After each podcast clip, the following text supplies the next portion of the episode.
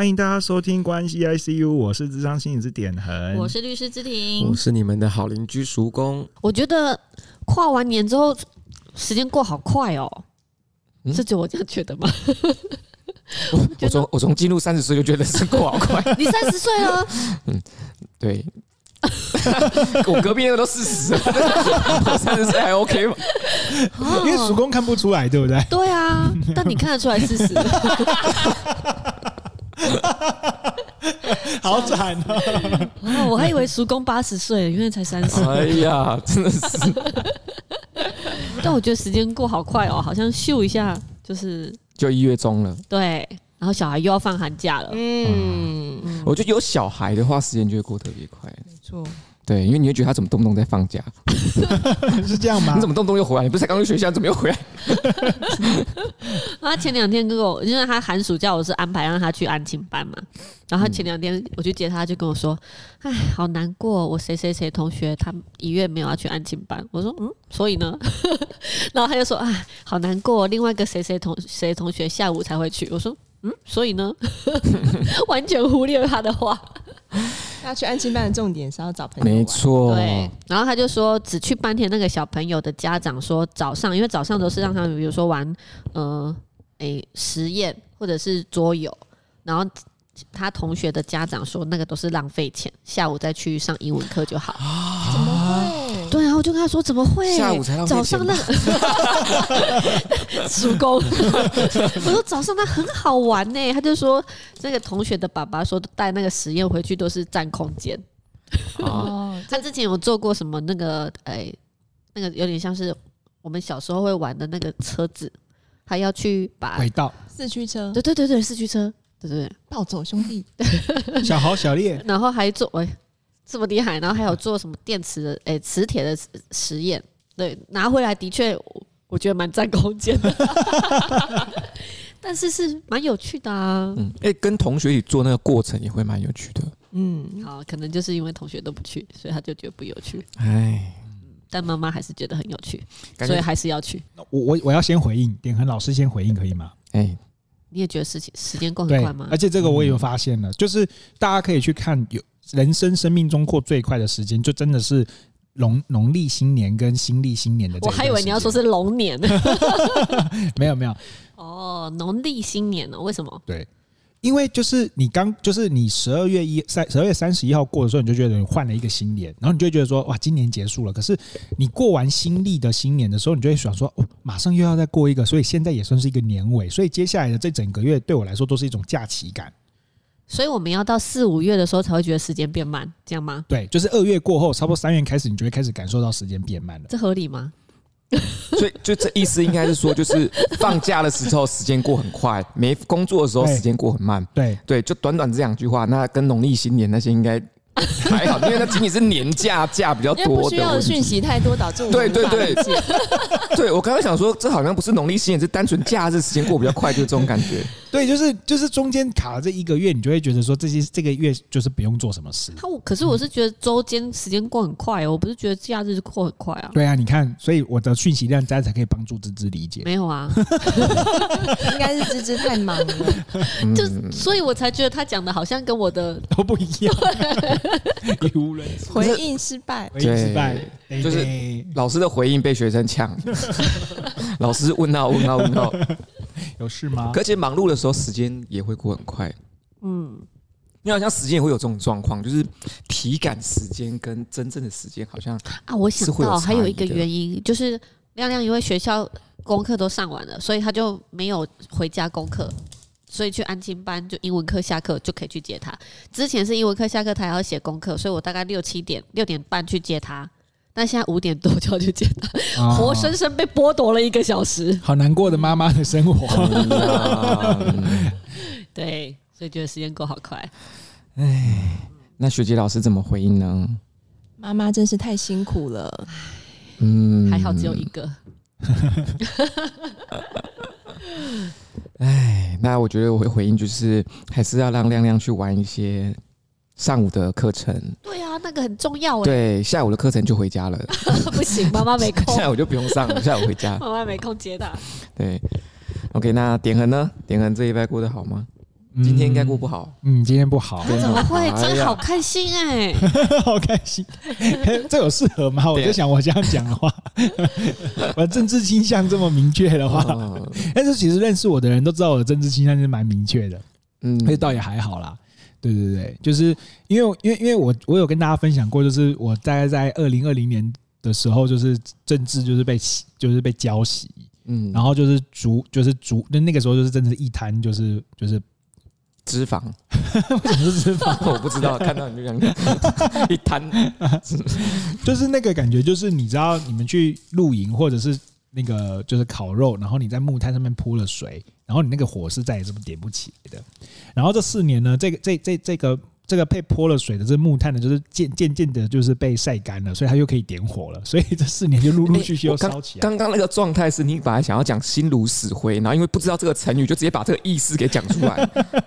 是这样吗？是吗？应该不是，因为我甚至没有想到“心如死灰”这个名字。OK，对但是你讲说他意思，对对对，然后最近就最近就慢慢的又烧起来这样子，然后嗯。但是就是还没有烧到我鼎盛时期，然后就说好好，那就赶快再忍住好了，因为政治真的会让我非常的就是崩溃。对，所以我我我我觉得我现在我现在可能会有点语无伦次，因为我现在正在一个政治火当中。啊。可是就是当点处在这种状态，他不会说就自己处在这个状态，他会说大家不要在这种状态里面哦。对对对对对对，他就说大家不要被政治所影响，对对对，他会这样讲，但实际上被影响就只有他自己。就是大家都没有被影响，就只有我被影响而已。没错。对，大概这这种适合当做生活实的分享，我我觉得可以啊，而且我觉得这蛮有意思的。是吗？好对，可以啊，我其实没查啦。对，那芝芝老师怎么回应呢？我觉得今年的，就是这今天的这件重要的事情，到底要不要讲？就投票嘛。啊，可以对，可以。对，我觉得你这样不讲，人家搞不好以为你怀孕。你都不讲，我就会开始抹黑你。然后点很很难过，对对，大家知道，大家知道，大家知道，越来越奇怪。我们就看看这一集怎么剪啊。就我觉得今天这件事情对我很无感呢嗯、啊我甚至到前一个礼拜才知道谁是几号，啊嗯，然后我还不知道副手是谁。啊！对那你去投了吗？我投完了真，是太太令人生气了。那请问芝芝投票依据是？对，就是我认不认识他，哦哇哇！所以不认不不不被我认识的就是 sorry 啦。对，芝芝老师这也算是很多选民的状况，嗯对不对？嗯，其实是而且好像没有什么，是不是没有什么宣传呢？还是只有我没有被宣传到？没有，嗯，对，应该是你你你本身不看有线电视，然后你的平常手机又不滑，所以有演算法也推不了给你这些东西。也没有旗帜啊，路上有旗帜吗？哎好像今年确实有比往年少一些。哦，嗯，所以嗯，因为我应该是要回应嘛，哈。对，嗯，就你无感了，你在安慰我嘛，对不对？就是不用看，不用看那么重啊。就是反正不管是谁，我们都还是要过日子，没错没错嗯只，是过得难过跟过得舒服而已。过得难过跟过得很难过的差 对啊别。哎，对，所以点恒同学不要难过，我们还是要好好过日子，嗯靠自己比较重要。嗯有时间不是有时间，有机会我们就去，自己选。也不是这样。有时间就多运动，把你那一滩脂肪收回去 好，我回应完了。啊。OK，那学姐老师呢？嗯，希望点恒同学心里的这团火，在今天被浇熄之后，不要太快又长出来。对对对，不要再长出来了，好痛苦啊！学姐老师跟跟点恒同学是两样情呢。对，你看他满面春风啊。跳起舞来，对啊，那曙光老师呢？我因为我我原本的状态跟芝芝是一样的，嗯，对，所以我我我原本也是就是看那个谁长得好看，谁有名我就选谁，不然就我爸妈叫我投谁我就投谁。那我是在最近很近期才开始主动做一些政治参与，就开始从我自己的生活中发现一些政治的痕迹，嗯，然后才开始去关注了一些事情，然后才发现，哎，好像嗯有一点点怪怪的。对，然后再加上我前阵子又看了一些比较多政治类型的书籍，然后我才开始体验了我这个呃作为公民的那个政治体验。嗯，对，然后我觉得这体验还不错，就包含了我自己主动的去了解这些东西，然后主动的开始有判断能力，说自己应该要选谁，然后还有就是跟其他不同立场的人的交流，包含还有自己可能在跟不同立场的人交流之后产生的一些小愤怒。嗯，对，我觉得这些都很，这些都还蛮有趣的。嗯，对，就包含你会想要企图影响别人，然后你又知道自己不能够影响别人。嗯，对，然后大概在几昨天还是前天吧，我就最后一次跟我那个跟我不同立场的人交流，我就决定说不行，晚上就打个电话给他好了。应该在选前要再再再再再聊会儿，有些东西没有聊清楚。对，然后聊完聊完之后，他今天早上就非常气愤。嗯，那可是我我今天早上就非常平静。我就跟他讲说，就是哎，就不管选选举结果如何，我们都要啊。心平气和，嗯，对，然后他自己就是他他自己就是还蛮那个，因为可能昨天晚上讲完他不太开心，对，所以他自己就可能被影响得很严重。但是我自己现在是蛮平和的，对，除了刚刚开票有点情绪受到影响之外，不过整体是还好的。所以我觉得政治真的是一个就是公民体验，然后也是个公民素养的修行。嗯，我觉得，然后我觉得点横这种公民其实就。偏情绪化了，对，嗯，对，好啦啊，鼎恒作为一个公民肯定是非常棒的，但是还是要做一个有公民素养的好公民。嗯，其实我是蛮有素养的啦，嗯，自己说。好吧。那学姐同学最近好吗？还不错啊！哎呀，尤其是今天了，藏不住的乐意呢。所 以要分享我的生活琐事。对对对对对，就是呃，今天我去投票的时候，我就是跟我姐姐还有她的小朋友一起去。哎呀，因为今天天气很好嘛，然后太阳公公就很很大很很 shiny 这样子，然后我们家小朋友就很可爱，因为他是一个，我觉得这跟我们今天要谈的东西有点关，就我觉得他的嗯归因的方向都蛮有趣的。像今天，今天太阳的很舒服，他就说：“阿姨，今天太阳好舒服哦，我觉得太阳公公一定很喜欢我。”哦，好可爱哦！对，他的他的归因都是这样，或者是像他圣诞节的时候收到的礼物是他喜欢的，他说：“圣诞老公公怎么知道我喜欢这个？他一定很喜欢我。”哦，好棒的小孩哦，嗯、充满爱，嗯，然后就觉得很可爱，这样子，嗯，哇哦。这样子小朋友长大会不会就会跟我一样啊？你不要这样，不会吗？好可怕！不要不要，哪有？没有吗？为什么会跟你一样？你小时候你小时候是这样子吗？有觉得太阳公公很喜欢你？我觉得大家都喜欢我啊！真的假的？真的啊！现在也是吗？我要回去 讨跟我姐讨论一下，就是说这种状态肯定会产生一些副作用。开玩笑的啦，现在应该没有了吧？现在没有了，现在就整天怀疑是不是有人讨厌我。对，大家小时候的状态是跟那个那个学姐老师的同同学侄子是 学姐老师的同学同学学姐学姐同学的侄子是一样的吗？我姐姐的哦，侄子啊，侄子，对啊，没错没错。嗯，大家小时候是这种状态吗？我还不至于，就是我我我不会说出。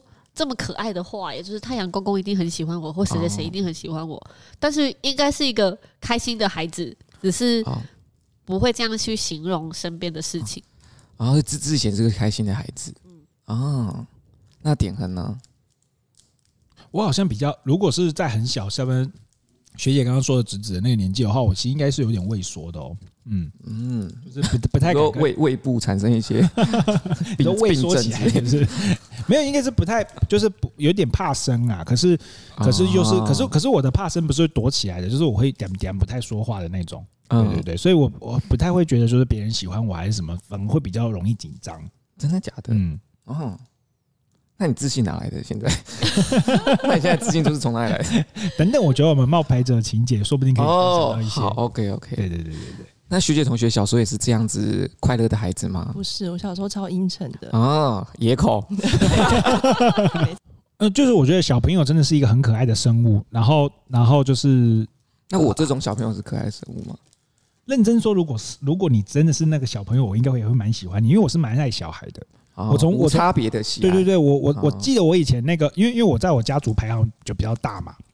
所以我从很小开始就照顾小孩了。然后我在国小的时候，我们国小是有附设幼稚园的，我连小三、小四的时候，呃，都会跑进去幼稚园跟幼稚园的宝宝玩，然后就是小孩玩呢。对对，就是我很喜欢跟小孩玩。哦，对对对，所以怪叔叔，对是是怪叔叔 我那时候才三四岁啊，三四年级而已。哦，对对对，就是我我觉得小朋友是很天真、很活泼的生物。对好好陪伴他们长大，嗯他们会有一个美好的童年，长大就会变成一个健康的人，跟我一样。哎呀，又绕到绕回来，跟我一样的。对，好，我回应完了。那芝芝老师呢？嗯，我觉得就跟点恒一样，就是小朋友童童言童语的很可爱。我还记得说有一次，就是嗯、呃，我娘家有一个很大的鱼缸，然后我在跟就带亮亮跟我爸一起在换鱼缸的水，然后我忘记我。我忘记我讲了什么，但是也类似类似一样的话，就是把太阳公公拟人化，好像说太阳公公走进来是太阳公公怎么了？太阳公公好胖，之好之类的，对，就这样觉得很有敌意？就这样在跟我跟亮亮玩。那那他那个时候好像才两三岁吧，就用这样的方式在跟他玩。然后我妈听到就觉得，就在他就在旁边笑得很开心，他就觉得我们的对话哦可爱。是是，对，很很很好笑这样。嗯，所以刚刚就想起这个画面，对这个故事，这个想起对过去，因为真的就是小朋友的语言跟大人的语言是不一样的，不一样。对，而且我们大人有时候会切换成小朋友的语言跟他们对话，就是哎，不小心都叠字。哎，对呀，今天开开心心吗？没？没有，你很奇怪，你误会，你误会了跟小朋友的那个互动。不是这样，好吧？对，因为我我觉得曙光小时候一直都很都都会以为自己很可爱的小朋友，我都想要觉得就觉得说好像，哎，应该说小时候的时候，你就会觉得自己应该要表现的像个小大人，嗯，你觉得表现的很成熟，然后殊不知自己是很白烂的，很白目的一个小孩，对，然后到长大才慢慢的就是有这种，就像哥斯这样说，就有点找回童趣的那种感觉，嗯，嗯，逆向生长，嗯，对。蛮特别，我唯一不喜欢的年纪应该是国中的时候，真的假的？我觉得国中的时候的大家都挺糟的，哦，所以叔公国中的时候应该也会是一个就是蛮糟的小孩。但我自己觉得我自己蛮有趣的，没有啦，开玩笑的。对，OK，好，那我最近的生活琐事呢，就是我刚刚前面才跟芝芝分享，嗯，因为芝芝跟我说最近都是好日子，就最近都一直在吃，比如不是尾牙就是喜酒。然后我就跟叔公说，最近的周末好像都是好日子，好多人在结婚。对，然后就直接就帮我想到我的生活琐事了，因为我大概我就是我，就是叔公要结婚了，跟婚姻有关，但不是我，对，就是因为我的前同事啊，他在去年四月的时候他是单身，然后他在今年一月初的时候完婚，刚结婚吗？对，哦，四月的时候还是单身，一月的时候完婚。然后我就说：“哎，那你大概什么时候认识你的丈夫呢？”哦，大概八月吧。我说：“哦，哇哇，嗯，我先递两张，一个律师，一个律师名片给你。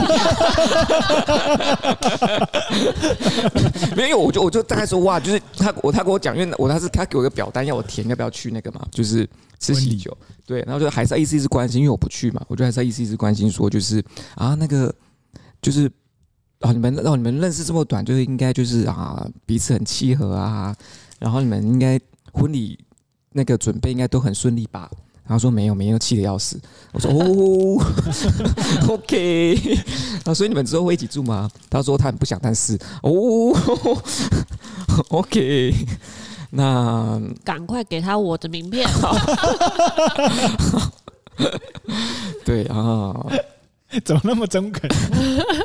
对，我就觉得，嗯，因为毕竟我的前同事还是在一个相对比较传统的产业里，所以那种就是对于 婚姻观都还是比较传统，就大家都是到已婚的年纪，可能就要赶快仓促去做些什么事情，所以我觉得他可能也是在压力下做这些事的。对，我觉得，嗯，也是祝福他未来一切顺利。嗯，这就是我的生活琐事。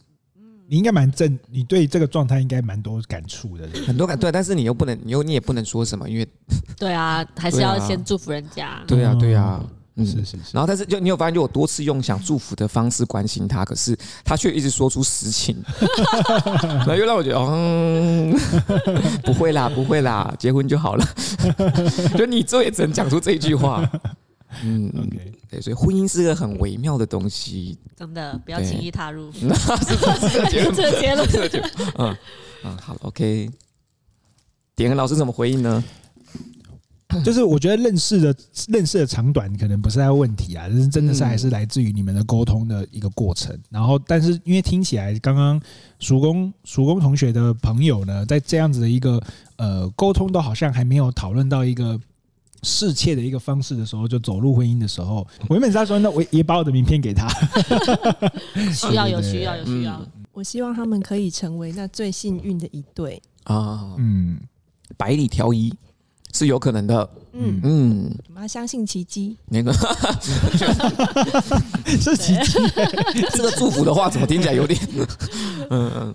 那芝芝老师呢？我觉得先先递点横的名片给他，他就有机会不用用到我的名片了。嗯，学姐的名片也可以给啦。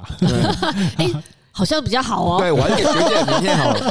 是这样吗？他们可以选择不一样的。哦，对对对对对，就是不同嗯不同方式对对对，讨论他的关系。虽然他们相处的时间不长，认识的时间不长，但是是可以透过智商的方式去更快速的，而且更深入的，深入的了解彼此，没错啦。会不会加速什么事情的发生？就不好说了。这爱情快子手，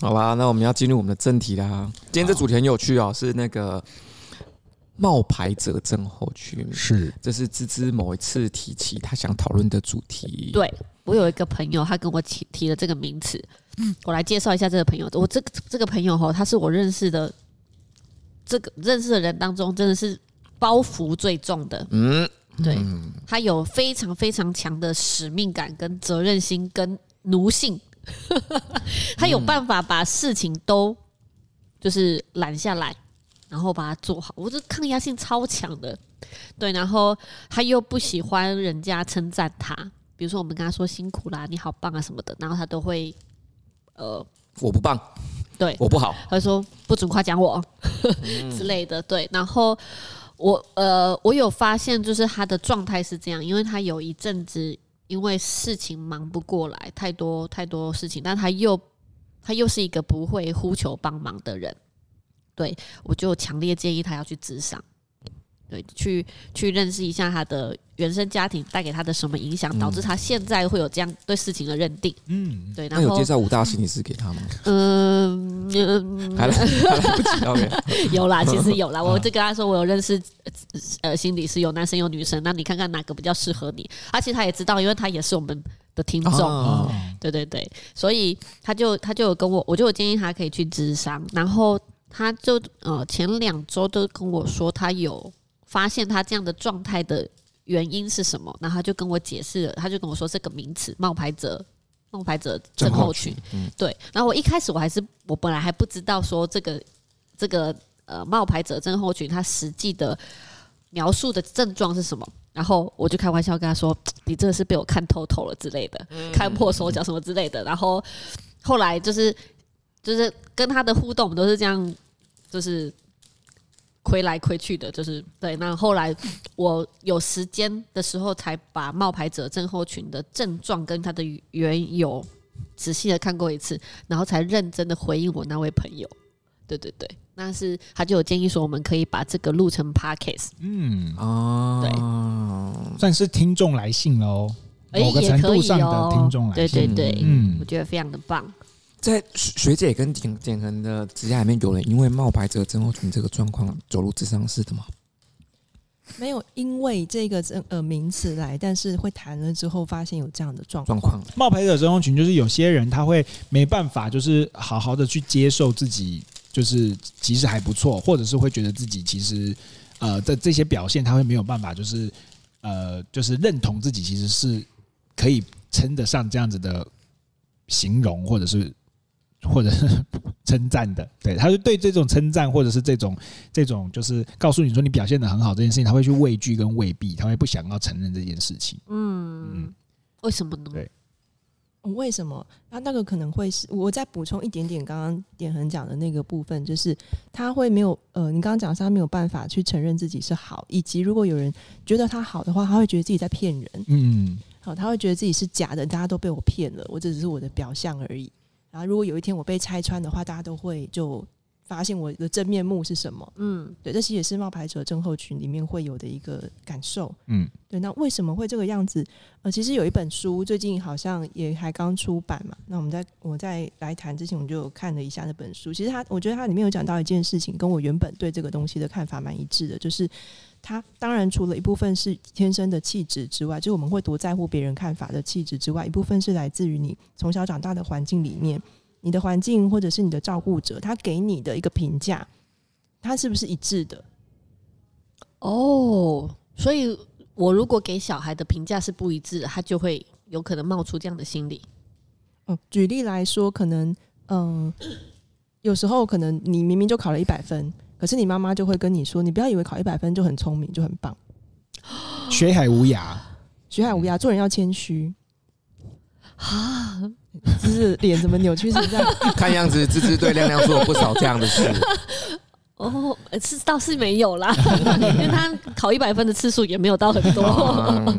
哦，原来是这样哦。嗯，对，那他的我那个朋友他的状况比较像是就是这样，就是可能小时候父母亲对他的一些呃家庭教育，让他会觉得说呃自己还。还不够，就是他无论做了什么，可能老师会说他很棒，所以他很开心的可以去跟他的照顾者分享的时候，他得到的是相反的或是矛盾的讯息，那这就会让这一个人他的内在评价系统就很混乱，所以就是像是泼冷水了，对不对？对，会有一点像泼冷水的感觉。就是他的那个评价跟，其实我觉得待会我们会讲到一个重点，因为我个人比较会是用阿德勒的角度来看这件事情。嗯，对。那为什么你不一致的一个反的一个回馈，或者是你这样太太提花的这样疯狂赞美他，都会造成这样的一个状况？是因为你没有让小孩认识到现实。嗯，就是我们的回应跟现实会有一个很不一致，或是落差很大的地方。那小孩就，因为小孩也不笨嘛，他就会自己去检查。大人讲的跟现实上我感觉到有没有一样？嗯，哦，可是因为小小时候他只觉得很矛盾，他不知道怎么解释这个状况，所以就会让他那个评价系统变得是很混乱的。是哦，对，那通常小朋友在遇到一个不知道该怎么解释的状况的时候，他们就会自我归因，就会觉得那一定是我不够好。嗯，哦，嗯。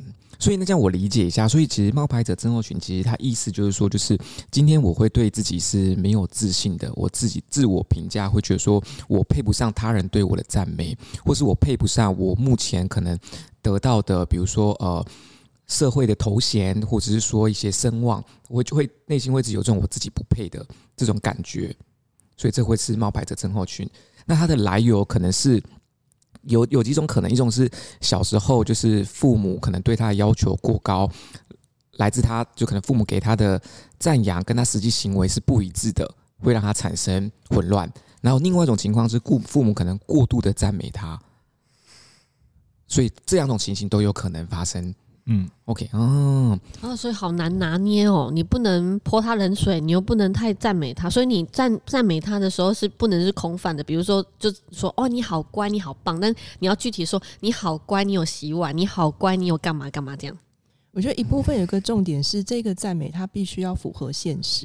嗯，我我觉得他这个，我觉得这还蛮有意思的，就是因为冒牌者症候群其实可大可小啊，它只在小的范畴里面，其实我们很多人都会或多或少有这种症状。嗯，我跟我刚才分享说，就是我后来查了这个名词的内容之后，才认真的回应我朋友嘛。我是跟他分享，其实我觉得我自己也有这样的状况，只是我不确定是不是就是属于冒牌者症候。就是我刚考上律师的时候，其实是。嗯、呃，觉得我我不好意思去行销自己，嗯，我不好意思去跟人家说我我是律师，因为我觉得同业这么多，然后一直在努力的同业这么多，甚至说我毕业的学校也不是也不是特别好的学校，然后也硕士也没有毕业，那我跟其他律师比起来，我真的就是没有什么，对，所以我那一开始出来职业的时候，我是不。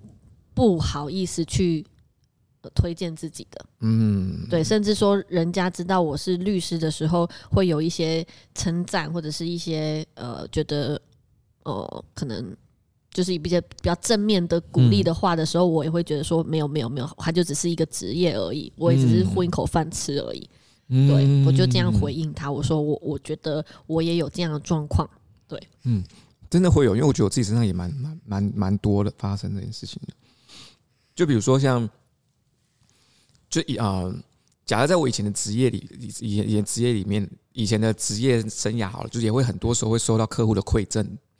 客户可能或多或少送礼啊，或是干嘛，然后就感谢你帮忙或者什么什么。但其实对于我来说，这就是我职业范围以内的东西而已，我并没有为你多做些什么。甚至是我做这些事情根本就不辛苦，也不累。然后，但是我却受到了过誉的赞美，这就让我觉得，哎，没有，没有，没有，没有，没有，我没有这么。我没有，我没有办法接受这件事情，但我觉得这是来自于说我对我自己的这个职业，我其实自己有个标准的。如果说我做到的话，我就觉得我值得你这样子说我。但是我觉得觉得说我其实也没做什么，那我就觉得我不值得这个东西。对，所以这这是不是冒牌者症候群？是不是会来自于就是自己对自己的评价，还有跟外部评价的不一致？呃，其其实冒冒牌者症候群在对我在我看来，我觉得它比较像是一种就是呃，大家知道密集恐惧症吗？嗯，就是其实大家都有，或者是惧高这件事情，其实大家都有。那只是说，像学姐刚刚说的那种，到很极端，就是很极端的例子，我什么事情通通变这样的时候，我们可能才会去追寻一个归因的源头。就是有点像刚刚学姐说的是，当我们的来访者进到我们咨商室里头，说我们其实会看到某一个人，他会有长时间的这样子的议题的时候，我们可能就会跟他去探索这件事情是怎么而来的。好，所以啊，所以哎、欸，这个好像有一点点冒牌者症候群的这样一个形象哎、欸，然后好像这件事情在你身上特别多，那是不是来自于你的父母亲以前评价你的评价系统上面的建立出现一些一些状况这样子，好，可能会朝这个方向前进。那所以它也是一个光谱，就对了。我在在我看来，我觉得是对。然后我觉得他在我他他呃，应该说在我们自己每个人身上的时候，我觉得确实也会有这个。也也会有这个现象，而且我反而我觉得这个现象是正常的现象。对，为什么是正常的现象？比如说像芝芝说的那个状态，跟我刚拿到心理师执照的时候的状态是一模一样的。就是我们确实有一个评价，会觉得自己现在不够好啊。可是随着我的经验变多了，然后我接触的人群多了，演有演讲了，有咨商经验了，我开始累积那个自信心跟那个累积度的时候，我就开始觉得那个评价系统是可以重叠跟吻合的。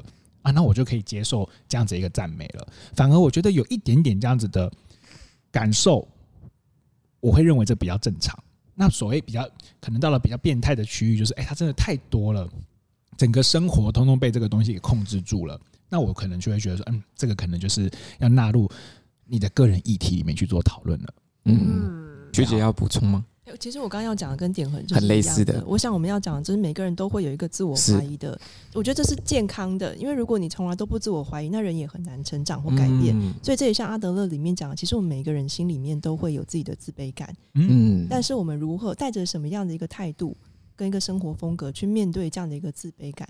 我们是，其实我们前面几集也有讨论到，我们是去追求某一个所谓的叫做虚构目标，就是我必须要达成这个东西，我才会是好的，还是我能够带着社会情怀去超越我的这个自卑感，就会导致这个人他会往健康或不健康的方向去发展。嗯嗯嗯。嗯，是我我我想要分享一件事情，就是呃，我觉得有的时候可以有一些方式来破解这个你的这个冒牌者症候群的感觉跟感受，就是比如说以。以叔公刚刚提的这个这个部分来说的话，就是其实，在我们的职业的过程当中，有的时候也会有这样的情况。比如说，我之前就是有几个几个几个状况，是他们家里面的小朋友其实有一个自我伤害的念头，甚至已经到了要去跳楼或怎么样子的一个状态了。那他咨商完之后呢，这个妈妈呢就买了非常高级的水果，而且是樱桃跟奇异果这种真的很贵的水果，就过来就送，就是要送给我们这样子。然后。那个时候我们就会说，那好，如果你真的要来的话，那就是留在智商所给大家吃这样子。好，所以反正当时如果我们在这个理解上面进到另外一个层次来说的话，就是说，其实对他来说这件事情真的是很重要的。就是我其实就是我我有我好不好这件事情其实是其次，而是对这个人来说，他得到了一个非常大的。呃，不管是救赎也好，或者是他得到了一个非常大的一个心理上面的满足，他想要把他的这个心理上的满足去表现出来，那其实他并不是，就是你你就不用觉得说那是自己多好，或者是怎么样，就是当你去理解这件事情的时候，其实我觉得就可以欣然接受这样子的一个一个一一一一个呃赞美或者是馈赠。所以点的意思其实是说，就是有的时候对方可能只是在想要表达他的感谢，嗯，跟他的喜悦而已。是对他并不是说真的就是把你捧得非常非常高，并不是这意思，他只是在表达自己的感谢或是感激之情而已。是，嗯，所以我们要确认他说，所以你是要感谢我还是要夸奖？一定要这么没礼貌是不是？避免自己误会。所以就是你，你去接受他那个感谢，其实某个程度也就是真的在协助他去，呃，就是。就是完成他自己内在的那个情感跟情绪，当然有可能他就是呃，就是他可能其实只是客套或什么，那是另当别论。那我讲的事情是他真的是满怀着感谢的来，比如说他真的在那个工作上面赚了一笔大钱，然后他就觉得说，你在这个过程当中的这个顺利的帮到我这一环，我觉得我应该要回馈这件事情。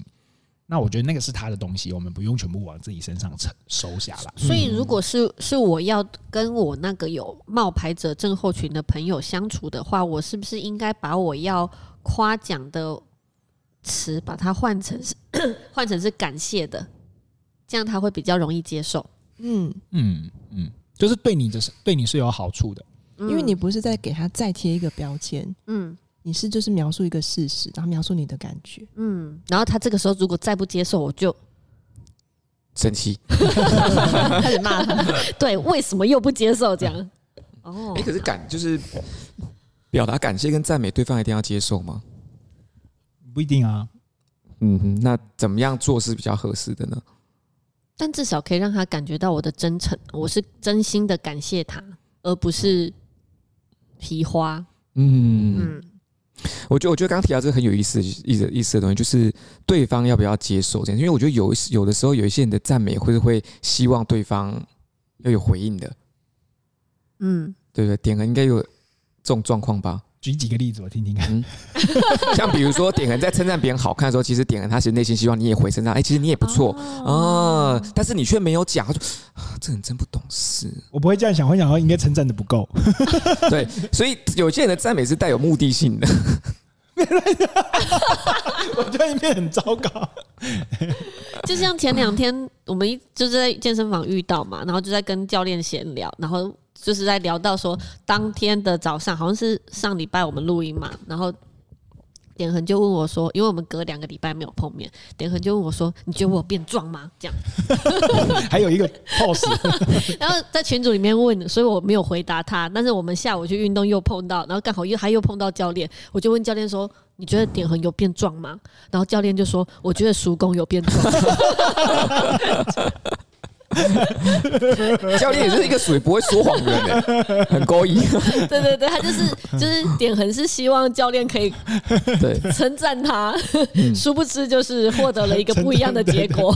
嗯嗯嗯，哎，我觉得这只是很有意思，就是因为其实冒牌者症候群是好像是就是自己的自身的评价系统出了点状况，才会产生一直产生这种好像我不配的这种感觉。然后，但是其实这是一方面，因为就是它是来自自自己。对自己的自我认知，但是刚刚我们提到是还有另外一种状况，就其实有一些人就是可能，毕竟我们社会还是鼓励大家彼此多多赞美嘛，赞美彼此肯定是好的，对。那但是其实赞美的时候，有时候动机是不见得是一样的，对。那面在在面对这种就是可能就是啊扑面而来的这种赞美之词啊夸奖之词，其实我们很容易就不小心就飘了。我们就这自自己的评价体系就更混乱，就啊，我真的这么好吗？啊，我真的这么壮吗？我真的这么帅吗？我真的这么高吗？就之类的，我们自己就对自己的自我认知就更更不切实际了一点。我想到一句成语，是不是叫做“给你一点颜色就开情染坊”啊？我觉得会有一点点类似这样子的状况出现。嗯，那大家怎么看呢？怎么看这件事情？就怎么在这种就是，呃，像现在我们，比如说我们的社会其实普遍是崇尚大家要彼此友善跟赞美彼此的。那我们要在怎么怎么样在这种过程中，我们要确保自己不会因此而骄傲或是自满，又或者说对自己开始有些不切实际的认识。我觉得还是要回到你自己，对于你自己平常能不能够去核对自己的评价跟现实是不是符合的？嗯，对。假设我的我对我自己的评价跟现实是很符合的，也许我目前做某件事七十分，那我就知道我是七十分。嗯，那当我另外一个人说我是一百分的时候，那我可能知道那三十分是他对我的投射。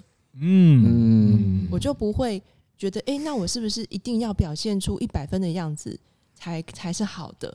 嗯嗯嗯嗯，因为我就可以去区分，那是别人他自己主观的感觉，跟我自己知道我现在长什么样子。嗯，对，我觉得这很重要哎，而且我觉得就是对对于就建立自己对自己的自我认知，这个东西也不是这么容易。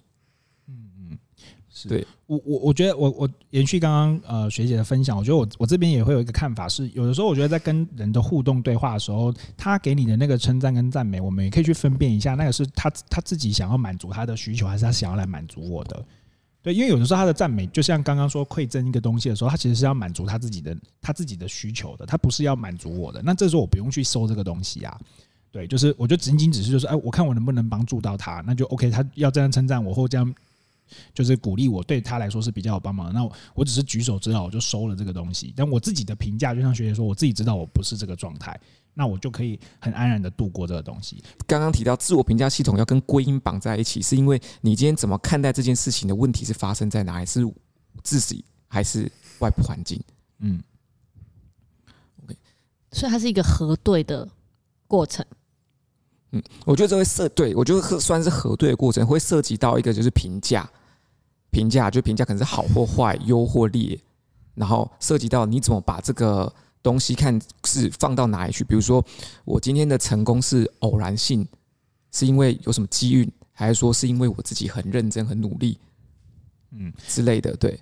我我觉得这会会就是听众朋友听可能会觉得有点抽象的原因，是因为它本来就是很多个呃，就是专有名词互相相互影响出来的。比如说自我评价的这一个呃，就是系统里头，它前面还有一个东西，就是我的自我价值观。那这自我价值观其实因人而异嘛，所以当你的那个自我价值观长得不一样的时候，我的自我评价的系统就会长得不太一样。所以在你的自我评价这个建立的之前，你其实会去参考你的价值观是什么。所以每个人的高矮胖瘦美丑的一个概念，其实就长得不太一样。那你先去了解你这你的价值观落在何处，你的这个自我价自我评价的那个过程，才会比较是贴近你自己的就是样貌的。就是，其实冒牌者症候群，它其实核心谈到就是我们的自我评价系统的概念。那自我评价系统，它其实没有好坏的分别，它只有稳定与否的分别。所以今天一个人的自我评价系统如果是稳定的话，他并不会因为外部的人或外部环境可能给你称赞或者给你贬低而有所影响，因为你的自我评价系统是稳定的。OK，所以你不会因为外部给你的任何话语所影响，而你自己是知道。你自己该给自己怎么样的评价？假设你今天做了这件事情，好，假设你今天做个报告，然后报告的老师给了你六十分，可是你自己觉得，就是其实我在这个报告尽力的程度，其实我非常非常努力，然后甚至我觉得老师的标准可能是老师的标准，那我觉得我这个报告应该可以有到八十分的程度，那说不定你在你自己心目中给自己的评价就可以是这样这个分数，就是他会因为。你自己对自己的肯定，你自己对自己的衡量，而给出一个实际的评价，而这评价是稳定的，不因外部的人说话而影响到你自己。对，所以我觉得自我评价的概念大概会是这个样子。对，所以所以顺着叔公的那个说法的话，就是其实自我评价它其实是来自于，就是我在评价的那个过程当中会有两个两个像素的讯息嘛，一个是外在给我的评价，一个是内在给我的评价。那呃，心理学上面就是说，这是内在做了一个内在归因，还是做了一个外在归因？那我们最终还是要走回一个内在归因的一个过程。然后这个内在归因，我就会去参考我自己的，就是自我价值，嗯，是这个是这样子的感觉。对。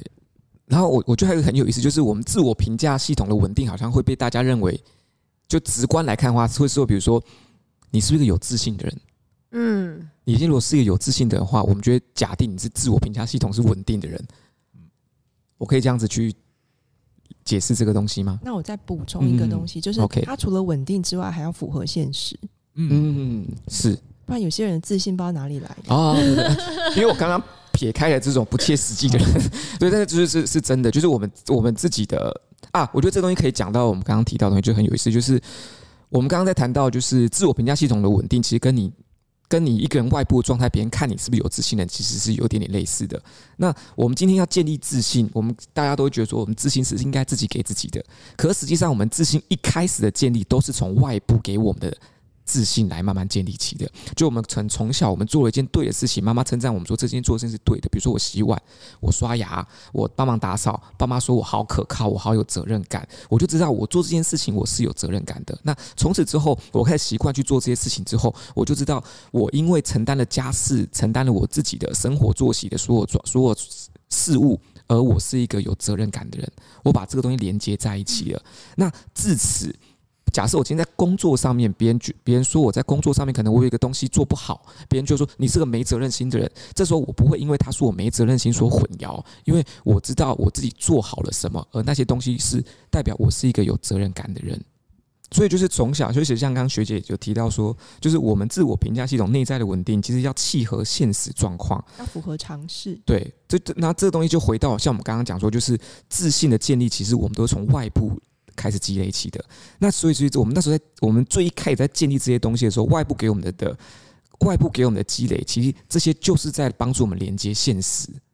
我们今天做这件事情，它在现实上面，或是大多数人的认为是什么样的评价，我们慢慢建立起一个比较正确的模式。比如说，我们就会正正，我们就会建立起啊，今天我每天晚上睡前都有刷牙，我是干净的人。那我今天每天晚上睡前我都不刷牙。可能我这样子就会有一些卫生习惯的问题，这个东西我们开始建立起跟外跟外部的尝试有连接，那我们开始了解说，我今天做这个东西，那我的价值是什么？我的评价该是什么？可以这样子去解读吗？嗯嗯。还有一个问题，他如果一直都是自我评价比较低的人，所以他没有办法接受人家的赞美，对，他这样是不是又有另外的议题啊？这就是我刚刚一直觉得我刚刚没有说清楚的地方。可这东西我我觉得想我想要提就是就是。每个人就是随着我们自我认知的提升，跟我们应该说我们那个看的事情的广度越来越广，我们其实对自己的标准也会越来越高。嗯，像比如说有个很常见的例子，就是比如说像点很很常，就会说，哎哎，曙光你其实练的不错或者什么，那但是我自己知道我自己练的是不好的。嗯，对，所以我不会因为点很的赞美我，而我觉得说，哎，我自己在健身这方面我是做得非常非常，因为我自己知道我做的是非常不行的。所以我觉得这是每个人的标准上面也会有差异，是因为因为芝芝刚刚提到说，有些人他可能真的就是一直内在很没有自信，那我觉得那就是我刚刚其实有一个地方没有说的太没有没有说的太清楚的地方。然后我觉得这个也会跟学姐今天带来一个阿德勒的角度会有一点不太一样的，是因为我一直在以一个归因的方式去做这样子的一个解释，但是其实过度的内在归因其实是不好的，就是你要适当的去做一些外在的归因，就是就是有些事情就是真的不是你可以控制的啊。就是你不要把所有事情通通都是你你自己有有问题，你自己是不你的问题都出在你身上。有的时候是有些是不可控的因素，他要适时的去往外外去做一个归因。那芝芝刚刚往外做归因的意思是不要把责任揽在自己身上吗？是有些东西其实不是你不是你控制得了的。嗯，比如说以前我们在讲说，就是呃考试的题目如果都真的都是非常的难。就是大家都考不好，那你还在说自己是笨的，那你就做了一个错误的内在归因啊。那其实其实是要做做外在归因的，对，就有就是有点要用这样子的一个方式去看待自己现在的一个归因方式。可这东西就会有两个面向，一个面向是是像点说，就是整体环境就是不好的，那所以你不能因为环境不好造成成绩上面出现状况，而你就觉得自己不行。但也有一种状况是大家都做得很好，但我真的就是做不好，那我要归因我自己是笨的吗？要。这说是，这是不是就来自于自我认知跟自我接纳了？然后就要看你是不是长期真的都做不好啊。嗯，那如果你只有这一次的话，那你就会觉得自己是笨的。嗯嗯，那你明明其他次都做得很好。啊，因为我觉得这个例子的话，会在运动的场合上面就会很常见。就是假设，比如打篮球这个东西，很多人其实都很喜欢打篮球，但是打篮球其实跟天赋有关系的。有些人就打得好，有些人就打不好。那有些人就说，我就是很努力的，可是我就是打不好。然后他就会问你说，我真的打不好吗？是是，嗯，真的很抱歉，你就是。然后他们自己就会陷入说，所以我很糟，我打不好。说，哎，是。这不是一个适合你的运动。哎、欸，很糟跟打不好，这个为什么要画在一起？没有，哎，没有。他说我在，他他意思说就是我在打球这地方真的很糟，真的都怎么怎么样都打不好，我很努力都打不好，跟不上球队，怎么样怎么样。那你要定义什么叫打得好？所以每个人的定义就不一样啦。哎，其实，在你的定义里面，他打不好，会不会在他就是其他人的定义里面，他这样是 OK 的？呃，其实，在一般竞技体育里面的东西它的好坏其实是有标准，非常明显的标准。假设今天一百公尺，你就是必须要得达到跑跑到十二秒，你才能去比赛。你不能说我今天跑十四秒，你自己觉得、欸、我跑得很快，为什么不让我比赛？你不到那个标准呐、啊，是对啊，所以这时候就不能够给他盲目的鼓励。所以我觉得在运动场上，这就是现实情况。我觉得跟我，比如说，我就跟大家讲说，我很努力，我单杠单杠都拉不起来呀、啊，对，类似这样子。那你就承认自己单杠的确是对，所以所以这是回到自我认知跟自我接纳的状况。对，那单杠拉不起来，不代表你是一个不好的人，不好的人。可是你在体力这方面，跟臂力还有背力这地方，的确是不好的哦。就有一些现实层面上面的东西。对啊，因为这东西我不能否认吧，这应该属于自我接纳的一部分。那就要看你觉得这个东西会不会很影响你对你自己这一个人，嗯，会影响到你这一整个人的评价。是，嗯嗯，对。所以，所以我觉得这个就这个就这个就不会啊。所以，如果就以曙光刚刚说的篮球篮球队友的例子来说的话，那可能不会，我不会就不会啊，不会影响我这样。对不对？你的意思是这样吗？如果就以篮球对我来说，应该是这样。但是我相信有些人对于这件事情会很痛苦的。对，是啊，因为我们我相信会有一些，我们觉得很多，就会很多这种状况，他就很想要上场。那我就说，我也很想要让你上场，但是我不能让你上场。所以可能就要看，那你为什么那么想上场？嗯，你上场是不是因为你有一个虚构目标，是我必须要呃受到瞩目，而且。就是变成最厉害的那一个，我才是好的人。嗯、哦，应该说是，比如说在现实的层面上，有一些，比如说有些行业，它真的就是很现实，它是有既有标准再去做挑选的。嗯，比如说像运动、像戏剧表演、像模特儿、像演艺这些，它的确的确的确确都有一些。主流上面的客观标准标准在上面。那我们今天如果说我们要强行把自己塞进去这个地方，我们就会面临到被挑选、被审视的过程。对，但是我们要知道是环境的问题，那是因为我们选择这个环境，但是并不代表说我们各方面都是很糟糕的。我们说哦，就换一个环境就好了。对对对对对对。数学不好就不要待在金融业，这样。嗯，其实金融不跟全然跟数学有关系。那这个国干叔公刚刚后来举的那例子就是一个正确的归因嘛？我觉得那就是做一个正确的归因啊，就是那是环境这个环境的这些标准跟我内在好不好、能力有没有关？呃，跟能力的高低就无关了。对啊，但是又不能太，这就要看你说的能力是什么能力的。就是我，你如果说你你的你说你在。体育上面，体育上面不好，那我们比如说你的运动能力可能不好，但不是说你其他能力不行。对，这个能力就是就是就是会出现这样。是是，是，对对对对对。不过我觉得就是像像就比如像大家听听众可能可能听到我们在谈这一这一这一块的时候，会觉得哎，有一点点就是在理解上面会有一点点困难，是因为这些东西其实都是蛮抽象的，所以有时候说不定大家可能如果说真的实际上有。像我们刚刚提到，就是自我评价系统问题，或者你对自己是真的很容易没自信，或者你很在意他人对你的评价，那其实真的都可以走到智商室里面，请智商师来对你稍微协助一下，帮你剖析一下自己的状况。不过，我其实建议各位听众可以留意一下，就是当如果你有自我评价系统的问题的时候，你去听听看你的自我评价系统，他都怎么在跟你讲话，他的态度是怎么样的。嗯，有时候我觉得光去觉察这件事情就可以很有帮助。嗯，因为我的来谈者很多，如果他们有冒牌者症候群的话，对，他们会发现他的内在的那个声音是非常严厉的，或者当他犯错的时候，他是整个在彪骂他，或是羞辱他的。嗯，大家可以想想看自己，当你做错一件事情的时候，你内在的声音是如何对你自己说话？哦，我的都是你好可怜哦，因为你我的的确就是骂人的。你的都是对我都说你好可怜哦，你怎么会这样？你这么努力了还这样子得到这种下场，所以这样的人这样子好吗？我以为我我觉得这刚好带到我要讲的一件事情，就是呃有一个呃在面呃在处理这样子的一个冒牌者症候群的一个方式，叫做自我仁慈。自我仁慈啊，但是可能很多，我觉得那自我过度仁慈。对，曙光听到“仁慈”这两个字，他可能会心里先先觉得呃怪怪的，就是他会觉得一旦仁慈，我就完蛋了。嗯，一旦仁慈，我就会就会躺在地上，变成一团 一滩脂肪。一滩脂肪是不是啊？比秽物好多了。没有，所以就是这个仁慈，它并不是没有限度的溺爱，或者是就放纵。这个仁慈，他会是比较像是一个呃，如果我们去想象的话，他会像是一个比较健全的父母，或者你把它想成是一个很棒的教练。就是他不是用辱骂你的方式在训练你，嗯哦，他是用他会去很仔细的、很符合现实的去记录，例如你现在二头肌的脂肪含量啊，每一个地方的表现程度啊，那他会去跟你分析，然后告诉你这个地方现实上其实你怎么样去训练可以让它变得更好。嗯，对，他是很符合现实的去告诉你这件事，而且态度是平稳的。嗯那当你开始有点怀疑的时候，他会鼓励你，然后让你再继续去面对那些你觉得其实会辛苦的事情。这样其实你就会在一个没有那么痛苦的状态下，还是可以继续自我成长。但你不需要用责骂自己、羞辱自己的方式。嗯，嗯这是应该也是可以调整的，对曙不对？光不要再骂自己了，嗯，对，你要跟我多学习。你那个就是会有一点，你们两个需要综合一下。那你那你要听你那个声音是不是有？过度过度的，他会觉得你说一他在说你很可怜呢、对，嗯嗯，你又哪里可怜？嗯，对我不可怜哎，嗯我资源很丰富对，，而且你很糟糕哎、啊，要符合要符合现要符合现实要符合现现实好。好，那聊到现在的话，大家觉得自己的自我评价系统是稳定的吗？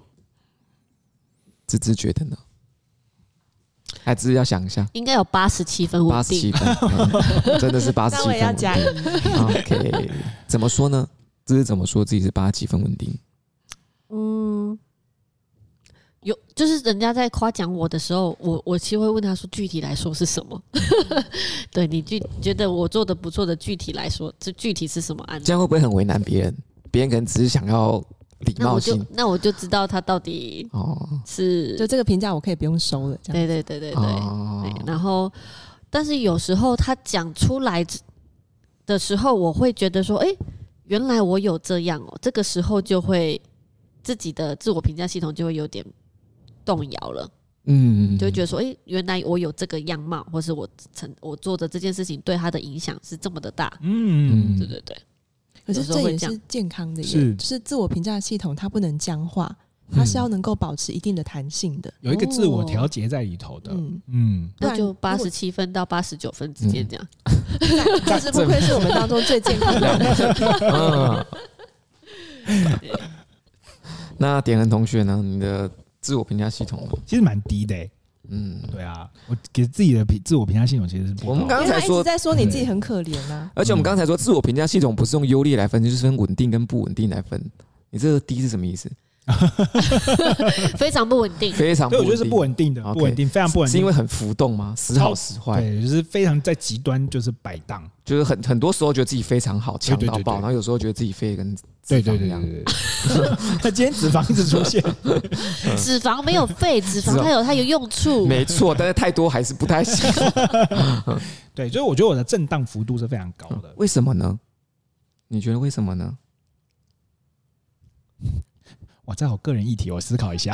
好，给你开一集。好，给你给你思考一下。嗯那学姐呢？学姐的自我评价系统我觉得跟芝芝差不多，哦，就是你还是大部分会是稳定的，但是有时候你还是会听到一些你不认识的自己的时候，你就会觉得啊，原来我是这样子，那我要重新检查一下，我到底是什么样的人？嗯，那是特定人才能影响到你们吗？不一定哎、不一定，嗯，不一定。可能就是某某人讲某句话，可能就真的戳中你们可能对自己也比较没自信的一部分，你们就会开始重新思考起。应该是我不认识的部分。如果他讲的我没自信的部分，哦我自己也知道，那那我就知道我的确是这个地方做的不好。嗯，但如果他讲的某一部分跟我自己想的原本想的是不一样的，而且他又讲得出来为什么的话，我就会开始去思考，因为我这个部分是不是不如我原本想象的这样？嗯嗯嗯嗯。那学姐的自我评价系统里面的声音是什么样子的？我最近努力在让它温和一点，啊 而且我会有两个声音。我觉得正常的人其实都会有不同的嗯那我们讲小天使跟小恶魔，嘿然后还会有其他的一些呃反派角色或是一些小天使的助理这样子，这我这是群演，好忙哦。对，很忙。所以大家可以试着去把心里面的那个，当你有一件事情发生，你想要告诉自己到底我好不好的时候，你内在的哪一些声音全部把它列出来。嗯，所以那学姐的一个理想的声音是什么样子？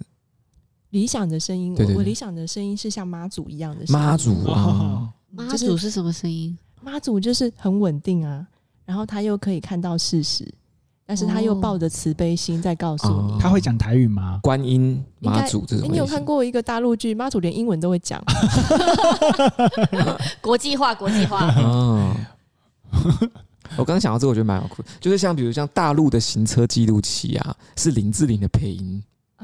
哦，对，就他们就是他们会请一些声音很有魅力的人来配，就比如说有几家是林志颖的声音，有几家可能别人的声音，所以这那个学姐的话就会希望她的可能是妈祖的声音就是很稳定的，啊，就是慈一个慈祥的长者女性，有一点点母性的存在她会告诉我哪里做的不好，嗯但是她不会哦不会因为这样去惩罚我。哦。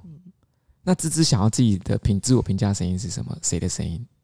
空流，我没有 想，那我也要。妈祖这么快就被抛弃了，妈祖呢？妈祖呢？才让黑，我我真的没有想过想要是谁的声音哎，但是我的确会有不同的声音。就是如果做错一件，比如说碗打破了，我就会先先跟自己说怎么会这么不小心？刚刚如果怎么样怎么样，就会避免这件事情。然后骂完自己的时候，就会说啊，算了啦，碗破了，破都就是破了对破都破了，没有受伤就好。嗯，对但是好像没有特别是谁的声音，比较有可能是我自己的声音。哦。都是你自己的声音啊。但是听起来健康的是，因为后面那个声音，它可以安抚或说服前面那个要骂你的声音，嗯。嗯，嗯。而且它又是合乎理性的。嗯。嗯，赞。对。那芝芝现在开始幻想孔刘的声音在你的脑海里面讲话，对，这样会不会有点不健康？很健康，就开始一直打破碗，又想听到那个声音，一直打破碗，对摔在家里是摔碗，对。快出来！人格分因为，像我自己啊，大家有没有看过一本书叫《深夜的加油站遇见苏格拉底好好长的名字、》？哦。对对对，他就是这么长。名字我这本书我大概看了大概五六遍了吧，就是就是很学生时代也看，然后有时候长大时不时有时候可能也拿出来翻一下。那我觉得我自己的评价系统，我的幻想的样就是那个苏格拉底，对，他会啊严厉的。跟我跟我跟我讲一些我该做的事情，甚至那那那本书里面很多东西我都有实际的在做，对，那我觉得这还蛮有蛮蛮蛮有意思的，所以我觉得到到后来我自己的那个自我评价系统就会越来越跟我幻想那个相似，但是我自己也会知道有些事情我是做不到的，所以我也不会苛责自己去做那些事情，比如说像那个，比如像以体育这件事情来讲好了。我就不会觉得说我自己应该要，就是做到很顶尖，因为我知道我自己没有办法。像我之前，我以前是有考过，就是就是体育班的，对。然后，但是因为我那时候没有考上，那我到后来去想这段回忆，我就说还好没考上，因为我知道我自己天赋其实没有这么好。如果那时候考上，我可能现在就饿死了吧。就是，就是你卡在很尴尬的地方，你既打不上职业，然后你又没有其他技能，你会很辛苦。对，所以，我我都我觉得随着自己。就是年纪渐长，你对自己的认识是足够之后，你会知道自己能做什么，不能做什么。你对自己不能做的事情，即便你想做，你也不会苛责自己要这样子。然后反而你开始知道你自己擅长做什么的时候，你就会越把自己往那个位置去放。然后这时候你反而你自己在这样的场域中，你就会过，你就会做得更自在，甚至事情做的也会更好，对，也会更快乐。我觉得在我在我自己这边是这样，所以我觉得在我自己职涯的重大调整的时候，我是因为判定了我自己已经开始知道，我可以区分说我擅长的东西跟我不擅长的东西，我才觉得说我可以开始做这个重大的决定了。嗯，对。然后，当然这一段，可是我，可是我觉得就是因为我觉得这东西，我们的自我评价系统其实很多时候都受家长的影响跟干预。那我自己的处理方式是我通常是忽略他们的。忽忽略，因为就就是在我的认知里面，他们可能没有办法给我太多实质性的帮助，就在在在在给我建言这一块，他们只会想要希望我照他们的方向去走，对，所以我这时候会自动的屏蔽他们的讯息。那我在这个状态里面的话，我觉得我会比较自在。嗯嗯，对，我觉得这是我自己在自我评价系统这里。是，嗯，那点人要回应你大起大落的自我评价系统了吗？有，我刚刚想到了，因为我觉得我太想讨好每一个人了。所以在讨好，在讨好的那个过程当中，你就会觉得说，这个人现在我离他太遥远，我就会给他用一个非常大、很低的评价。然后今天这个人，我觉得在跟他相处的时候，我觉得哎，我好像比较符合他的期待，我觉得我就会觉得自己是蛮好的。所以我觉得，呃，回回来的话，也会变成是说，我觉得我在我在意的外在评价，其实声音是大过我自己给我自己的内在评价的。嗯我觉得这也是提醒我自己，我现在也要开始向内看吧，就是问问自己的标准到底是什么，而不是一直要去符合别人的期待。嗯。嗯。好棒，我太想，我太想讨好别人了。我觉得这件事情真的是伤脑筋。嗯。嗯，因为我觉得就像阿德勒里面讲，就是如果你你要做讨好别人的这个动作，我觉得也要看，那你是因为你希望你做了之后别人会觉得你很棒，是。还是因为你觉得讨好别人这件事情它是有它的用处，它可以促成一些事情发展的更好，就是就就是有没有带着社会情怀去做这件事情？哦、是是是是是。有我有后者，其实。可是讨好别人是不是存在你的欲望当中？啊？没有，其实因为我内在我知道，我知道我知道我内心有一个议题，我知道我自己不是好的，嗯，那我觉得这个这个我自己不是好东西，对，就是我觉得虽然是开玩笑，但是我自己内在知道我好像有一个部分不是好的，然后不是好的那个部分也会跑出来。那学姐刚刚说的另外一个层面，就是我是为了要把事情做好，然后所以我才去做讨好这个动作，这个也存在，对，所以呃，有的时候我们真的也需要去看看事件，不同的事件你所展现出来的样貌不一样。然后我觉得，我觉得我也是随着这个东西的起伏不稳定也是多的。但是我觉得看清楚之后，你就有一个明确清楚的认知去做出选择，而不是就是凭着你的那种潜意识，或者是就是啊就是这样啦，就是开始去讨好。我不太确定是不是补充，但是就是我就分享一下我的心得，因为我觉得这集好难讲哦。对，我觉得它真的是相对起来复杂一些些。然后事实上，我们以前在学心理学的时候，这样子的一个专有名词也。没有真的说被写入教科书，或者是说被拿来当做是一个，就是要去。它其实不是一个正式的病名啦。对对对对，它只是一个最近流行的一个说法。对对对对对对，对，对，所以它里面它牵扯到，假设说我们要把比较学术啊、理论啊的东西带进来的时候，我觉得就更难讲清楚它了。但我觉得其实现在比较主流看这个东西，就是我们会比较用那个认知行为治疗，就是你会去看你在这件事情里面，你会有一些什么不合理的信念，嗯嗯嗯，就是那个不合理的信念，它是偏离现实的，可是你却深信不疑，是，并且会花非常多的代价去符合这个不合理的这个信念。所以刚才我一直强调，你要去检查你自己的信念是不是符合现实的。嗯嗯，那检查完了之后，你要再来看看我的内在，我是用什么样的态度在。跟我自己对话，嗯，在评价这件事情，是是是。然后当然，学姐最一开始的时候提到的那种，就是哎，它形成的原因，然后有没有必要去找回那个形成的原因，去从根本的地方做调整起，那又是另外的一个路线了。嗯嗯嗯，没错。好啦，那希望这一集冒牌者症候群可以帮助到大家啦。希望有回答到芝芝的问题，还有芝芝的朋友。那如果芝芝的朋友有什么想法的话，都可以再跟芝芝反映，或者是到我们的粉砖下留言跟我们互动哦。嗯，我们下次见啦，拜拜，拜拜。